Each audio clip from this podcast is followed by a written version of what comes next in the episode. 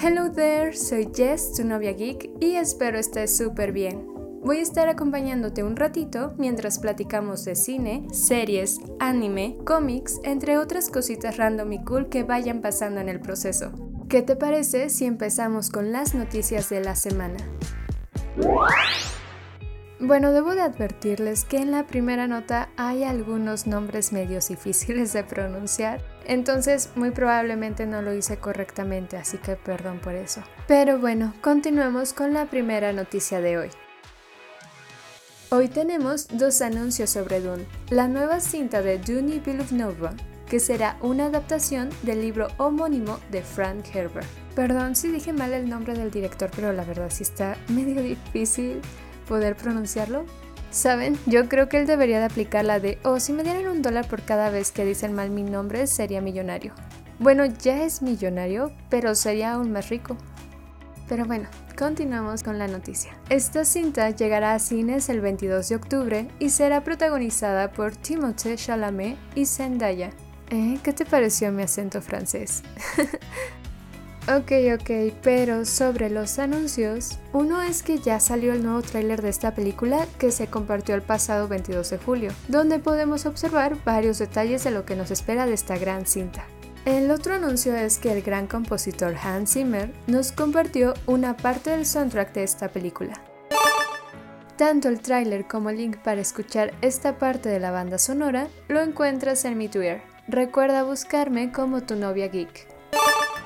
Y bueno, para agregar más emoción a la espera de esta película, estaba leyendo un artículo titulado Dune. Los primeros 10 minutos de la película son todo lo que un fan de la ciencia ficción espera. Leer esto solamente me ocasiona muchísima emoción y ya quiero ver la película, pero bueno, nosotros los mortales tendremos que esperar hasta octubre para poder verla.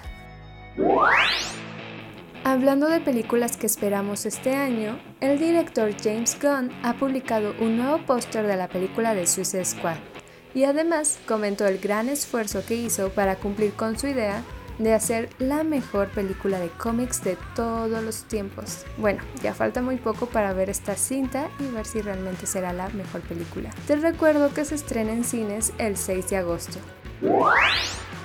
La actriz Micaela Cole se une al reparto de Black Panther 2, la próxima cinta de Marvel Studios que llegará en el 2022 a los cines. Aunque se tiene información limitada de esta película, hace unas semanas Production Weekly ha comentado una pequeña sinopsis de Black Panther Wakanda Forever, en la que se habla sobre el conflicto entre las civilizaciones de Wakanda y Atlantis. Pero recordemos que esta información no es oficial.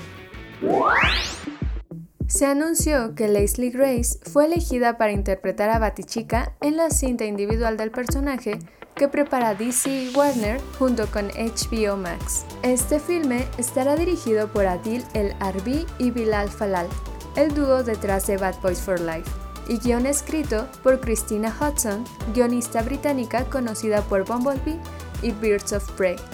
La productora Christine Borg comenta que será un viaje divertido y muy diferente de lo que estamos acostumbrados a ver de Gotham. La verdad no sé qué esperar porque no fui muy fan de Pierce of Prey y tampoco soy muy fan de Bad Boys for Life. Pero bueno, esperemos que en esta película sí desarrollen una buena historia porque luego tienen como estos saltitos o situaciones bien random o forzadas para hacerlas como graciosas y creo que no ayudan para nada a la historia. Según información de Collinder, el actor Michael B. Jordan se encuentra desarrollando su propio proyecto de un Superman afroamericano para HBO Max. Este proyecto sería independiente al de la película que desarrolla J.J. Abrams. La siguiente noticia no es nada agradable, pero es importante mencionarla ya que así hacemos visible situaciones que lamentablemente suceden más de lo que se piensa. El estado de California ha presentado una demanda contra Activision Blizzard. Se le denuncia de acoso, sexismo, racismo, desigualdad salarial, discriminación y abuso a escala empresarial.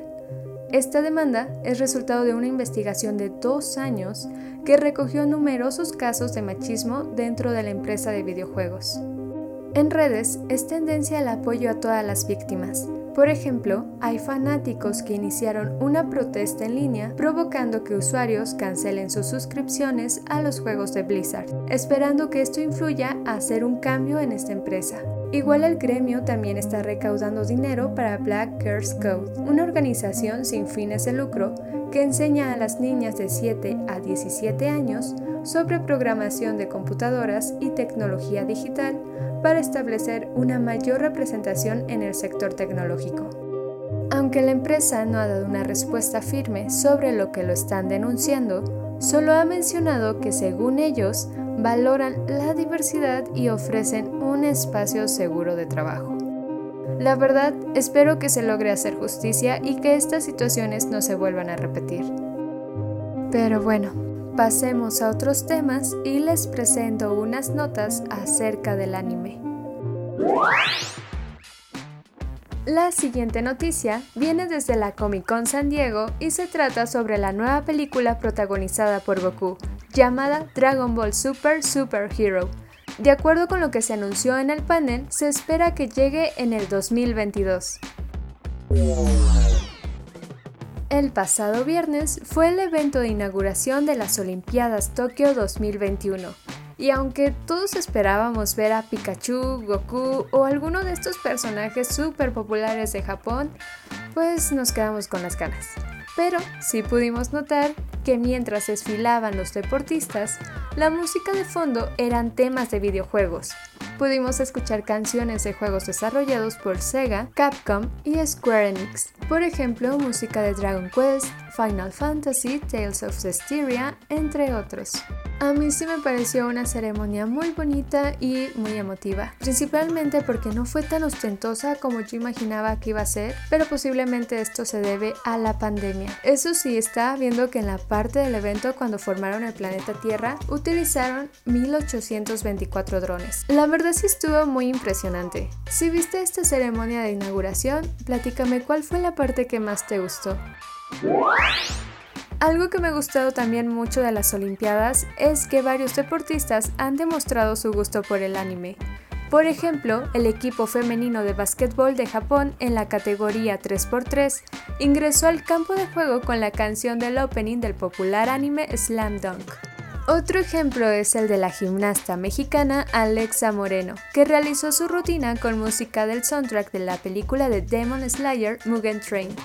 Ella ha mencionado que le encanta el anime y estando en Japón se siente en su mero mole.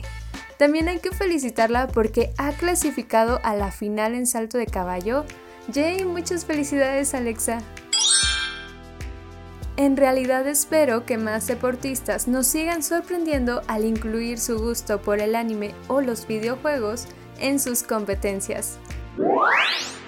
Bueno, así concluimos con las noticias geek de la semana. Muchas gracias por escucharme y dejarme acompañarte este ratito. Recuerda seguirme en mis redes sociales, me encuentras como tu novia geek en Facebook, Instagram y Twitter. Espero hayas disfrutado este capítulo y te deseo lo mejor en tu día. Recuerda tomar mucha agüita y comerte un rico postre por mí. Nos vemos en el siguiente episodio. Bye bye.